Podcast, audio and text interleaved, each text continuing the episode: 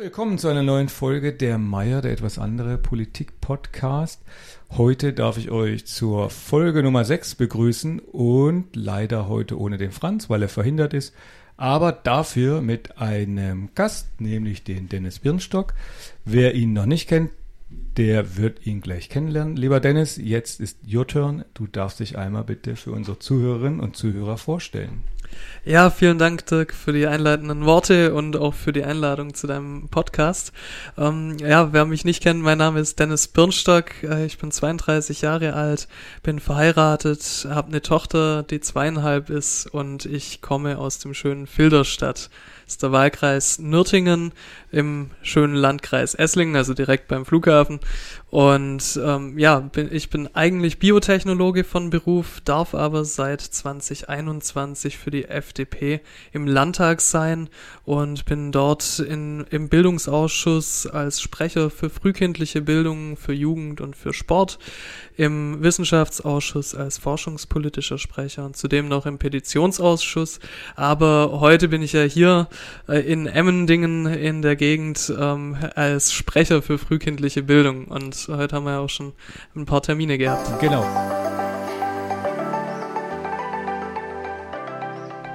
Ja, dann starten wir doch direkt mal los, äh, lieber Dennis. Erzähl doch einfach ein paar einleitende Worte zum Thema frühkindliche Bildung, denn ich denke mir, der ein oder andere oder die ein oder andere Zuhörerin oder Zuhörer kann vielleicht mit dem Thema noch gar nicht so viel anfangen. Ja, äh, dabei ist es ein äh, verdammt wichtiges Thema. Absolut. Äh, denn also viele Politikerinnen und Politiker ähm, halt sagen in Sonntagsreden äh, groß, äh, die Bildung fängt eben nicht erst in der Schule an, sondern schon ab der Geburt. Da haben sie absolut recht mit. Das Problem das Problem ist dabei allerdings, dass das Land diesem Bildungsanspruch, äh, das es demnach hat, auch im frühkindlichen Bereich schon nicht gerecht wird oder zumindest äh, nicht ausreichend gerecht wird. Denn ähm, natürlich das, der frühkindliche Bereich ist äh, sehr komplex strukturiert. Also der Rechtsanspruch, der besteht über das Sozialgesetzbuch, also über den Bund. Ähm, äh, verantwortlich sind in erster Linie die Träger beziehungsweise die Kommunen. Und ähm, das Land äh, ist da so eine gewisse, äh, so ein gewisser Mittler, so in der Mittelposition, ähm, sollte aber, wie gesagt, wenn es ein Bildungsbereich ist, dem auch entsprechend gerecht werden und da die äh, Kommunen aus meiner Sicht auch ausreichend unterstützen. Das passiert aktuell nicht und ähm, aktuell, das ähm, werden wahrscheinlich die Hörerinnen und Hörer ähm, viele mitbekommen haben, haben wir natürlich hier im System einen enormen Fachkräftemangel. Ja, absolut. Und Der zeigt sich da ja auch sehr deutlich. Ne? Und gerade in dem Bereich ist es ja eigentlich unheimlich dramatisch, dass wir äh, da einfach Fachkräftemangel haben. Denn das ist ja äh, die jungen Menschen oder die Kinder, das, sind, das ist ja unsere Zukunft. Absolut. Und ähm, natürlich beim Fachkräftemangel und die Bertelsmann-Studie, die letzte, ähm, geht davon aus, dass allein dieses Jahr in Baden-Württemberg 16.800 Fach, pädagogische Fachkräfte fehlen. Das muss man sich mal auf der Zunge zergehen lassen, diese Zahl. Ne? Fast ja. 17.000 Fachkräfte, die fehlen und unsere Kinder entsprechend auszubilden oder zu betreuen. Ja, genau. Und natürlich nicht nur zu betreuen, sondern es geht wirklich ums Thema Bildung. Und äh, je weniger Fachkräfte ich dafür habe, leidet natürlich auch ähm, die Bildung und die äh, Qualität darunter. Und, ähm, und noch schlimmer ist eigentlich, dass natürlich bei so einer angespannten Situation, wo die Fachkräfte sich auch äh, komplett aussuchen können, eigentlich, wo sie arbeiten wollen, ähm, Fachkräfte in Kitas, wo eh schon Personalmangel ist und äh, die Fachkräfte auf dem Zahnfleisch gehen, überlegen sich halt ähm, schnell mal, okay, wechsle ich in eine andere Kita, in ja, eine andere Gemeinde oder womöglich äh, komplett den Bereich. Genau, das haben wir ja in vielen äh, Berufen so, ne, dass die Leute, wenn sie, sag ich mal, eine maximale Erf Überforderung erreichen, dass sie ja nicht nur vielleicht die Arbeitszeit reduzieren und dadurch fehlen, sondern einfach komplett die äh, Segel streichen und das sind ja ähm, fatale Entwicklungen einfach. Absolut. Und dann ist es äh, komplett der falsche Weg zu sagen, ähm, und so wie es die Landesregierung hier in Baden-Württemberg gemacht hat, zu sagen, ja, dann packen wir doch nochmal zwei zusätzliche Kinder pro Gruppe rein. Ähm, weil das ist, auch wenn das nicht viele Träger nutzen, ist das das komplett falsche politische Signal, weil das suggeriert ja ähm, so nach dem Motto, jetzt stellt euch mal nicht so an, genau, so schlimm kann es ja nicht sein. Ja, genau. So ungefähr, ja. Aber äh, genau diese Kapazitäten haben sie ja nicht, weil umso mehr Kinder ich betreuen muss, umso weniger Zeit habe ich ja pro einzelnem Kind. Genau, genau. Und, und deshalb ist es aus meiner Sicht äh, der richtigere Weg zu sagen, wir brauchen mehr Schultern in der Kita, die die Last tragen. Das heißt zusätzliches Personal und ähm, natürlich wäre der beste Weg, ähm, zusätzliche pädagogische Fachkräfte auszubilden. Da wurde, das muss man sagen, da wurde in den letzten Jahren und in den letzten zehn Jahren ähm, wurde da einiges an Kapazität ausgebaut, aber der Bedarf ist ähm, deutlich stärker gestiegen. Also das heißt, das reicht nicht. Das bedeutet äh, für mich, ähm, die Ausbildungskapazitäten müssen weiter ausgebaut werden, aber um auch schneller helfen zu können, brauchen wir auch entlastende Kräfte also beispielsweise Verwaltungskräfte, Hauswirtschaftskräfte oder auch andere Zusatzkräfte, die ähm, die pädagogischen Fachkräfte in ihrer eigentlichen pädagogischen Arbeit ähm, entlasten und unterstützen. Ja, da würde ich schon auch behaupten, dass man in der Verwaltung oder was heißt behaupten, ich denke, dass man da auch ähm, viel braucht, weil es geht ja nicht nur darum, die Bildungsarbeit zu leisten, sondern die Bildungsarbeit muss ja auch am Ende organisiert werden und äh, auch unterstützt werden, weil ich meine, die Bildungskräfte an sich müssen ja ihre Planungen machen und in der Zwischenzeit müssen die Kinder ja auch versorgt sein und das muss man ja Räume schaffen, auch vielleicht mit Hilfskräften, die dann in der Zeit, wie die Planerstellungen stattfinden oder Elterngespräche oder was auch immer, braucht man ja auch entsprechende Kräfte, die dann die Kinder betreuen. Das ist ja, man sollte da ja, glaube ich, immer den Gesamtkontext sich betrachten oder sich anschauen aber da stellt sich für mich auch schon so die Frage, ich meine, wir haben jetzt ein grünes, grünes Bildungsministerium und das nicht seit gestern. Die Frage ist natürlich, was haben sie bisher getan? Und da sehe ich schon an deinen Augen äh, Bewegung nicht allzu viel, würde ich daraus schließen. Ja, deutlich zu wenig. Also ähm, natürlich war es jetzt äh, in der letzten Legislaturperiode war es noch ein schwarzes Bildungsministerium äh, unter der Frau genau, Eisenmann. Eisenmann ne? ähm, genau. Gut, die hat sich jetzt auch nicht mit Ruhm bekleckert im Bildungsbereich. Nee, beim besten ähm, Willen nicht. Genau, ähm, jetzt die äh, ja, folgende Kultusministerin, die Frau Schopper, äh, die ist von den Grünen. Ähm, da scheint es aber auch nicht wirklich besser zu laufen. Der Staatssekretär äh, Volker Schibester, der ist derselbe geblieben, also letzte ja. und diese, vielleicht liegt es auch daran. Ähm, das Problem ist äh, vor allem, dass, wie gesagt, die Landesregierung da der, der eigenen Verantwortung nicht gerecht wird. Das merke ich immer daran. Ich ähm, stelle ja in dem Bereich viele Anträge, viele mhm. Anfragen mhm. und ähm, die Antwort, die immer kommt, ist erstmal, ja, eigentlich äh, sind wir dafür ja gar nicht zuständig, aber. aber ähm, wieso sollte ein Bildungsministerium für Bildung nicht zuständig sein? Diese Frage erschließt sich mir jetzt, oder diese Aussage erschließt sich mir jetzt nicht. Ja, Sie sagen halt, ähm, Kita-Bereich oder frühkindlicher Bereich ähm, liegt im, beim Träger der öffentlichen Jugendhilfe, sprich, das ist der Kreis oder dann die Gemeinden und. Ähm, ja, aber Sie müssen ja als übergeordnete Position ja schon auch den Rahmen vorgeben. Ja, ich glaube, das müssen einfach noch mehr Leute ähm, dem Kultusministerium beziehungsweise der Kultusministerin sagen, dass man sich hier nicht einfach vor der Verantwortung äh, drücken kann, äh, weil, ja, wie du sagst, also im Bildungsbereich, dann muss das Kultusministerium auch agieren und das legt schlussendlich die Rahmenbedingungen auch fest, ähm, zwischen denen äh, nachher die Kommunen und die Träger agieren können. Und man kann natürlich natürlich sich kreative Lösungen überlegen, aber wenn dann der Rahmen, der enge Rahmen, die, äh, der, das Kindertagesbetreuungsgesetz und die Kindertagesbetreuungsverordnung ähm, sind, dann wird es halt schwierig, äh, da, äh, da kommt man schnell an Grenzen.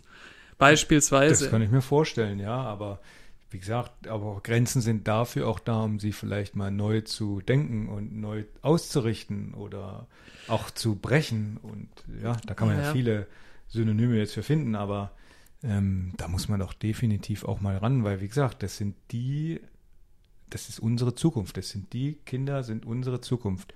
Egal auf welchem, in welchem Bereich, ob es beruflich oder wo auch immer ist. Ja, absolut. Und äh, deshalb haben wir auch gesagt, okay, wenn die Landesregierung schon nicht ihrer Verantwortung gerecht wird, dann ähm, setzen wir uns hin und äh, machen uns Gedanken dazu. Ich bin ja im Austausch mit ähm, Kita-Fachkräften, mit Leitungen, mit Trägern, ähm, mit den verschiedenen Verbänden und so weiter. Und ähm, dann haben wir Anfang des Jahres ein Positionspapier als Landtagsfraktion rausgebracht, wo wir sagen, wie wir uns das als Freie Demokraten vorstellen vorstellen.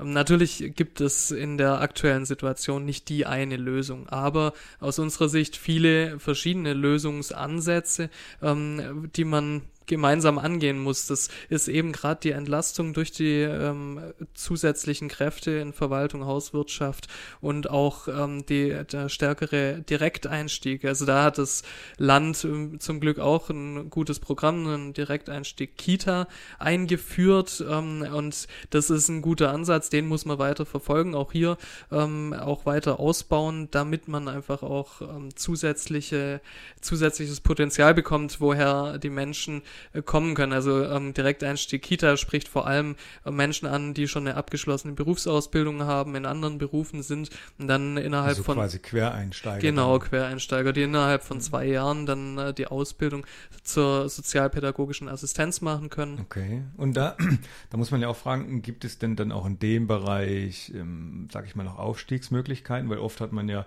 ich habe das jetzt bei der Deutschen Bahn gesehen, dann kann man ja auch Quereinsteig Lokführer werden, aber dann ist die Frage, ist dann da Schluss? Kann man dann von der Assistenz zur äh, voll ausgebildeten Fachkraft sich weiterbilden? Ja, so nebenberuflich. Also, ja, also von der Assistenz zur Fachkraft ähm, oder zur Erzieherin oder zum Erzieher ähm, kann man sich weiterbilden. Allerdings äh, hört es da dann meistens auf. Der äh, einzige Sprung ist dann noch als Kita-Leitung drin, okay. aber mehr halt nicht. Und das wurde ja in unseren heutigen Gesprächen noch ja, deutlich, man, ja, dass eigentlich der Wunsch, ja, dass der Wunsch da ist, wenn man sich schon weiterbildet, dass das dann auch irgendwie monetär abgebildet werden abgebildet muss, ne? wird. Ja, genau. Also das Du, da gibt es ja viele Möglichkeiten. Es muss klar monetär muss auch was bei rauskommen, aber man kann ja auch noch andere Benefits sich überlegen. Aber ich habe mir gerade noch den Gedanken gemacht, weil du gesagt mit Lösungsansätzen und dass du viel mit ähm, entsprechenden Trägern und Verantwortlichkeiten äh, sprichst. Was ist denn da so der einheitliche Konsens unter den ganzen Menschen, mit denen man spricht?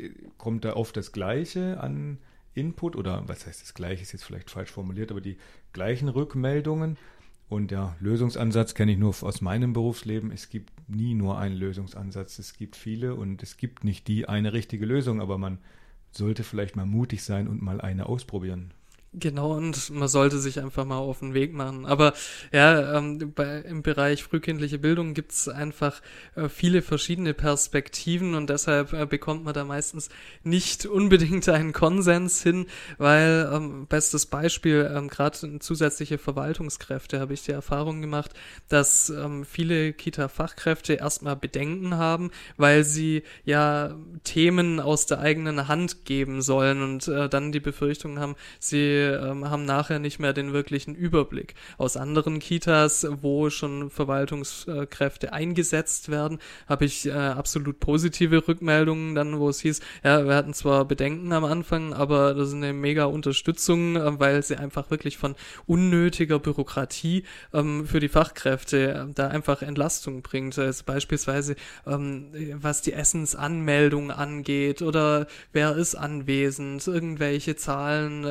übertragen ähm, an, den, an die Verwaltung, die städtische Verwaltung melden und so weiter. Also da gibt es eine Vielzahl an Möglichkeiten, ähm, wo die Fachkräfte unterstützt werden können, wovon man sie manchmal vielleicht auch erst überzeugen muss. Und ähm, so ist es in vielen Bereichen. Auch das Thema Digitalisierung ähm, spreche oh ja, ich immer wieder an. Ja. Äh, genau. genau. mein Thema jetzt an. Da ja. habe ich den Experten ja hier direkt da, ähm, wo ich glaube, dass in der heutigen Zeit, ähm, wo Digitalisierung äh, das A und O ist, ähm, und auch unsere Kleinsten ja schon früh ähm, damit in Berührung ja, kommen. Also Medienkonsum geht ganz früh los heute. Genau, und äh, manche Familien ähm, bekommen das vielleicht gut gehandelt und können ihre Kinder ähm, entsprechend darauf vorbereiten, den Umgang äh, gut beibringen. Andere Familien vielleicht weniger, wo ähm, erschreckenderweise dann das Kind ähm, einfach nur äh, vor dem Tablet genau, oder im oder Fernseher, Fernseher, abgestellt wird. wird quasi, ne? Genau, und da sehe ich schon auch die Verantwortung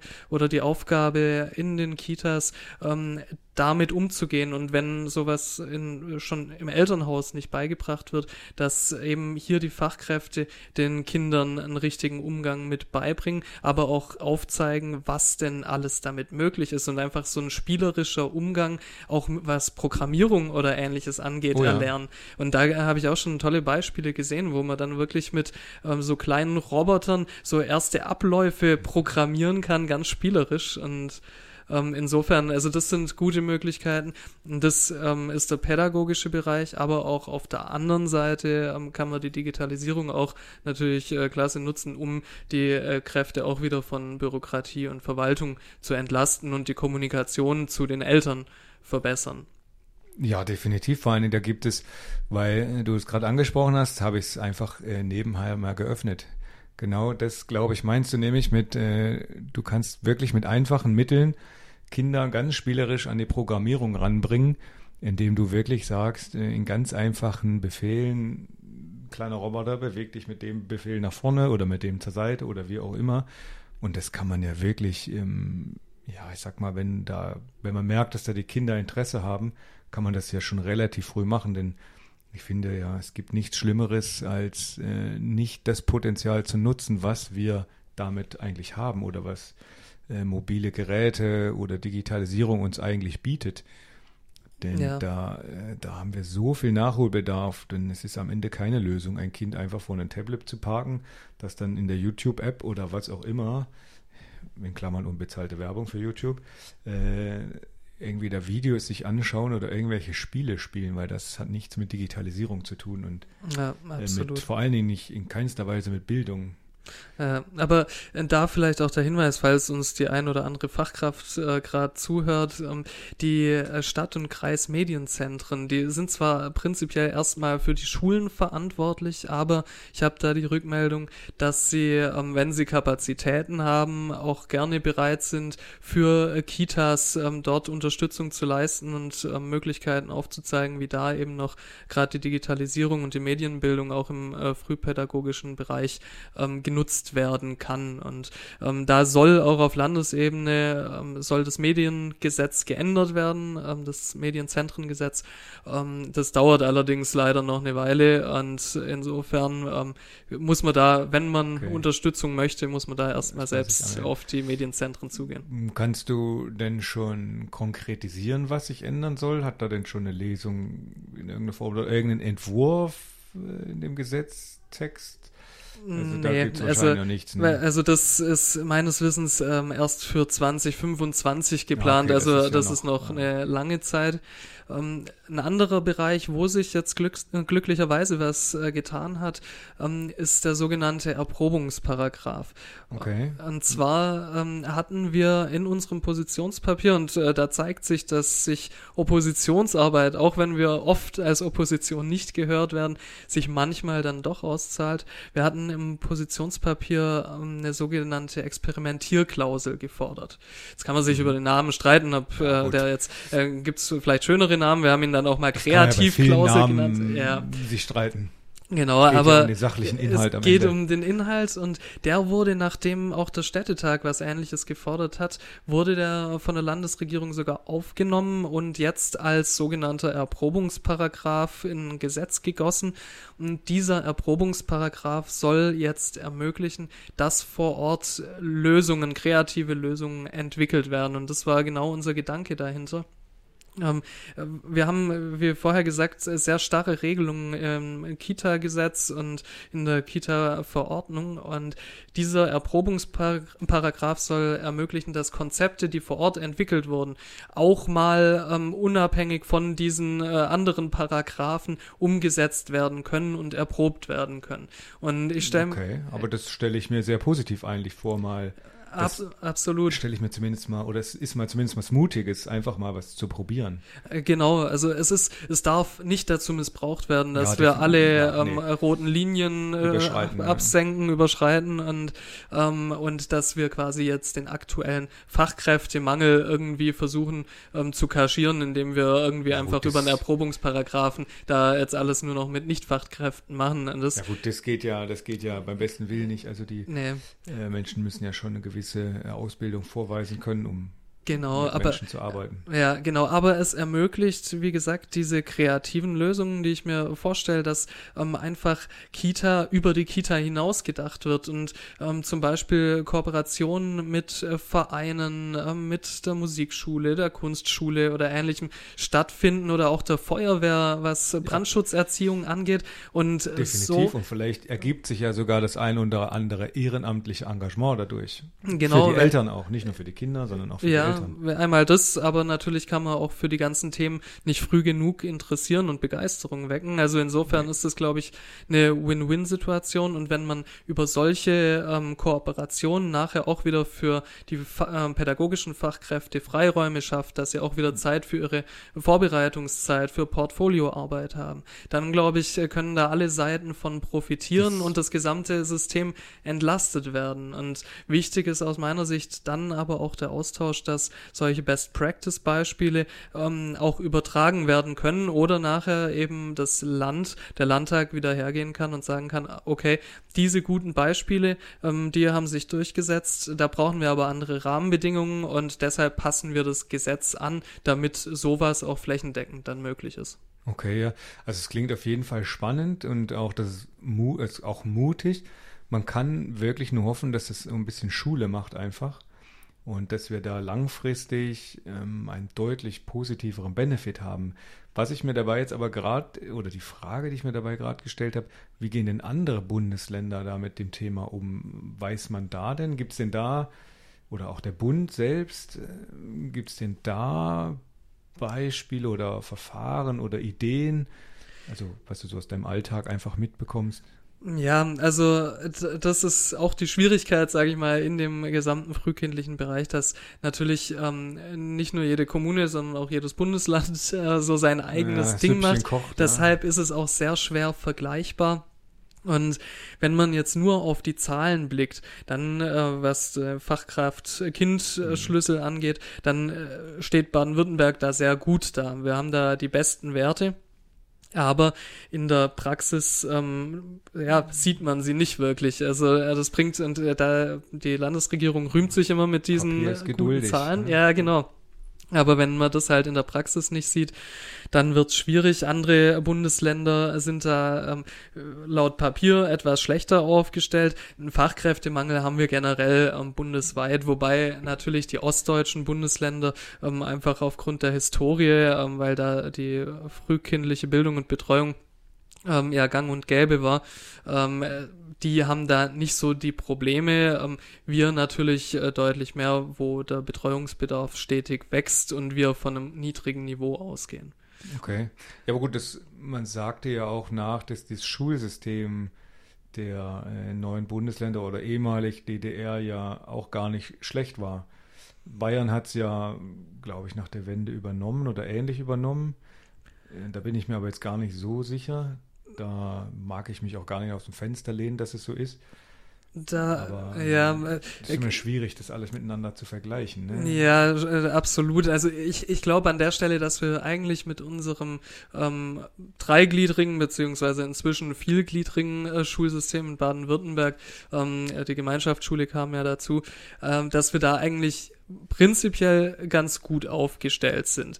Allerdings äh, wurden da in der Vergangenheit halt auch viele Fehler gemacht. Äh, also ja, Stichwort ähm, Wegfall der Verbindlichkeit der Grundschulempfehlung. Ja, Das wäre, also das muss, also da bin ich der festen, Überanzu der festen Überzeugung, dass das wieder stattfinden muss, weil ich habe das jetzt ganz oft erlebt.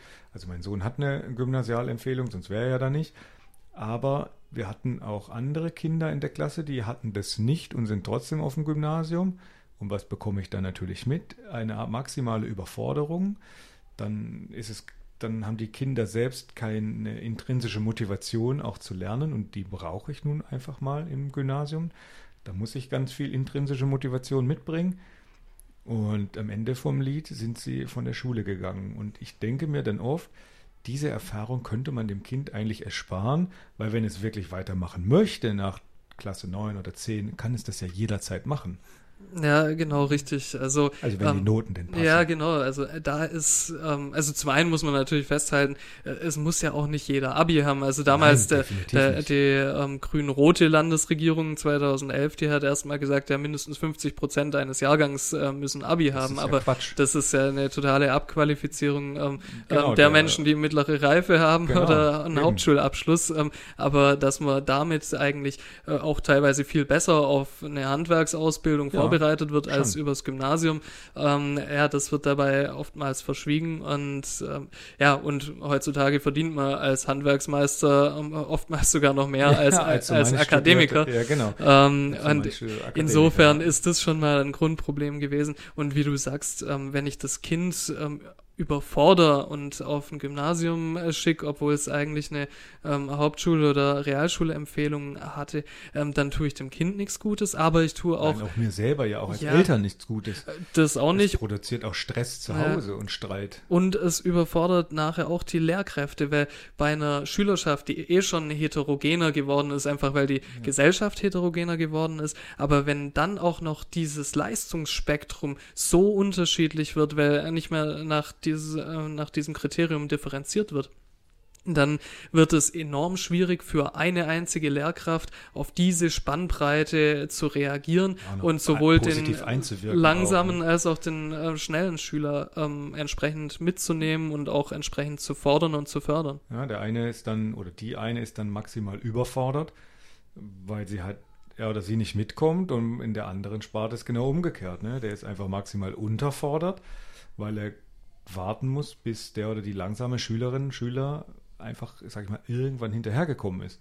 Ja. Und das ist natürlich schon eine dramatische äh, Entwicklung. Ich habe das letztens, habe ich mit dem, oder ich bin öfter im Austausch mit dem Schulleiter von unserem Gymnasium hier und er sagt auch ganz klar, er hätte auch gern wieder diese verbindliche Empfehlung, denn seitdem hat er viele, viele Schülerinnen und Schüler, die genau dem entsprechen, sie schaffen es nicht, weil sie es einfach zu dem Zeitpunkt vielleicht kognitiv noch nicht schaffen. Das heißt ja nicht, dass man es später nicht mhm. schafft, aber zu diesem Zeitpunkt es einfach noch nicht schaffen und dann einfach ganz viel Frust, Überforderung, der sich dann zum Teil auch verbal äußert gegen die, äh, gegen die Lehrkräfte, obwohl die in dem Moment ja, in dem Moment ja auch nichts dafür können. Ja. Und das ist schon, sind schon dramatische Entwicklungen. Vom G8 wollen wir gar nicht erst anfangen. Ja, das stimmt. Aber also das noch gerade zur Verbindlichkeit der Grundschulempfehlung, ähm, das war für uns auch nochmal der Grund, dass wir nochmal einen Gesetzesentwurf eingebracht haben, ähm, die Grundschulempfehlung wieder verbindlich zu machen. Ähm, nicht überraschend, der wurde natürlich abgelehnt. abgelehnt ja. Was hat man ähm, erwartet? Ja, genau. Also insofern ist das äh, natürlich nicht ganz so einfach. Anders sieht's äh, beim Thema G8, G9 aus. Ähm, da hat natürlich der Volksantrag äh, G9 jetzt ähm, eine enorme, einen enormen Druck ausgelöst und äh, also richtigerweise. Wir sagen auch, also wir waren damals zwar beteiligt ähm, dabei bei der Entwicklung, wo, wo gesagt wurde, okay, komplette Umstellung auf G8. Ich persönlich äh, habe das damals schon ähm, als eher als Fehler gesehen. Ähm, jetzt in, ja, nach einiger Zeit stellt sich halt auch heraus, ähm, dass es vielleicht nicht die beste Entscheidung war, ähm, weil viele Kinder und Jugendliche ähm, überfordert sind, einfach äh, durch das enorme Pensum. Das, was man sich erhofft hat, dass die, ähm, dass die Jugendlichen schneller in den Beruf gehen, findet oftmals auch nicht statt, weil, ähm, weil die Jugendlichen, wenn sie Abi haben, erstmal äh, oftmals gar nicht reisen wissen, was sie eigentlich machen, machen, wollen. wollen ja. Entweder reisen sie, das äh, bildet wenigstens auch noch weiter. Oft stimmt, ja. hört man, dass halt einfach nur gechillt wird oder ja, so. Das, das, passiert auch. Einfach so ein Jahr rumgegammelt quasi. Ja. Genau, und, und es bringt ja auch nichts, wenn man das äh, Ganze versucht, in acht Jahren durchzupeitschen und dann auch keine mhm. Zeit hat, äh, Freunde zu treffen, links und rechts zu gucken, auch mal irgendwie in Vereine zu gehen oder ähnliches. Ah, der, und, der Lehrstoff wird ja einfach nur maximal komprimiert. Ja, und, und deshalb ähm, haben wir auch für uns als ähm, FDP-Fraktion gesagt, unterstützen wir das, ähm, dass man wieder komplett auf G9 gehen sollte, ähm, den Schulen die Möglichkeit lassen, einzelne G8-Züge zu bilden, wenn die nachgefragt sind, aber ansonsten ähm, als Regel, ähm, Regel Schulzeit G9, äh, G9, genau. Und jetzt, ähm, der, das ist auch was Spannendes, die Landesregierung da die, äh, die CDU würde bei dem Thema ja noch mitgehen, die wären auch für G9, aber wer sich da vehement weigert, sind die Grünen. Und zwar wahrscheinlich aus Angst, ähm, die Gemeinschaftsschule ähm, nicht schlechter zu stellen, sondern ähm, weniger Anreize zu haben, auf die Gemeinschaftsschule zu gehen. Weil aktuell okay. sagen ähm, die Grünen, ja, wer G9 haben will, der kann doch auf eine Gemeinschaftsschule gehen, wenn sie denn überhaupt eine gymnasiale Oberstufe hat. Das kommt noch dazu. Ähm, das ist ja dann wieder ein Thema, weil es noch komplizierter wird. Genau, und aber aus diesem Grund, ähm, sage ich mal, den Elternwillen, der ja breit kommuniziert ist, und auch äh, der Schüler wieder auf G9 zu gehen, das abzublocken ähm, aus diesen rein ideologischen Gründen, das geht gar nicht. Insofern ähm, ja, wollten sie da jetzt auf Zeit spielen und haben ein Bürgerforum eingerichtet, ähm, bestehend aus Zufallsbürgern, wo nachher ähm, die, Ob die wirklich so zufällig dann sind. Ja, das muss man, muss man auch immer ein Fragezeichen dran setzen. Und ähm, die Frage ist natürlich, ähm, warum, also sorry, aber die Entscheidung ähm, sollten die, die Fakten liegen alle auf dem Tisch. Das heißt, die Politik kann eigentlich diese Entscheidung treffen. Und jetzt äh, beispielsweise noch irgendwelche Rentnerinnen und Rentner zu dem Thema zu befragen, weil sie nicht damit gar wie, nichts zu tun haben. Genau, wie sinnvoll das ist. Und, ähm, und der Sinn erschließt sich ja. mir da jetzt nicht. Und, und der Herr Kretschmann hat aber gleich schon mal deutlich gemacht, egal was danach herauskommt, ähm, ist ja eh nur eine Empfehlung. Das passt dann mal wieder äh, zu der Politik des Gehörtwerdens der Grünen. Ja. Aber das hat der Ministerpräsident ja auch schon schon vor einiger Zeit gesagt, gehört werden bedeutet nicht erhört werden. Und insofern. Ja, das stimmt, aber ja. nichtsdestotrotz, aber da muss ich schon auch sagen, also von der Politik der Grünen an sich möchte ich jetzt gar, das Fass möchte ich jetzt nicht aufmachen, dann, dann würde das jetzt eine Folge über mehrere Stunden werden. Ja, ich glaube auch, das würde den Rahmen definitiv sprengen. sprengen, genau. Aber ja, es ist, bleibt festzustellen, dass äh, dort im Bildungssystem insgesamt in Baden-Württemberg auf jeden Fall ähm, einiges verändert werden müsste und äh, damit angefangen natürlich im frühkindlichen Bereich, weil da einfach die Grundlagen gelegt werden für den weiteren Bildungsweg, ähm, aber natürlich auch für den gesamten weiteren Lebensweg. Ja, damit äh, wollen wir jetzt mal abschließen mit deinen Worten für den weiteren Lebensweg. Ähm, ich hoffe, ihr konntet alle einen Einblick zum Thema frühkindliche Bildung oder Bildung im Allgemeinen finden oder bekommen. Ja, lieber Dennis, ähm, vielen lieben Dank für deine Zeit und auch deine Geduld mit, äh, mit der Technik manchmal hinterhinter. Aber äh, so ist es halt. Das Leben bietet viele Widrigkeiten manchmal. Aber, liebe Zuhörerinnen und Zuhörer, ich würde sagen, damit äh, beenden wir auch diese Folge. Und lieber Dennis, dir nochmal vielen Dank. Vielen Dank, Dirk, ähm, dass ich bei dir im Podcast sein durfte. Ja, sehr und gern. wem das noch nicht genug frühkindliche Bildung war, kann natürlich auf meiner Homepage oder auf genau. den Social Media Kanälen wird alles in den Show Notes verlinkt. Kontakt aufnehmen oder da nochmal nachgucken. Genau, deine die ganzen äh, Kontaktinfos findet ihr dann alles in den Show Notes. Ja, in dem Sinne, ich wünsche euch wie immer, egal wann ihr es hört, einen schönen Abend, einen schönen Tag, einen schönen Wochenende, einen schönen Urlaub, whatever. In dem Sinne, dem bis zum nächsten Mal. Ciao. Ciao.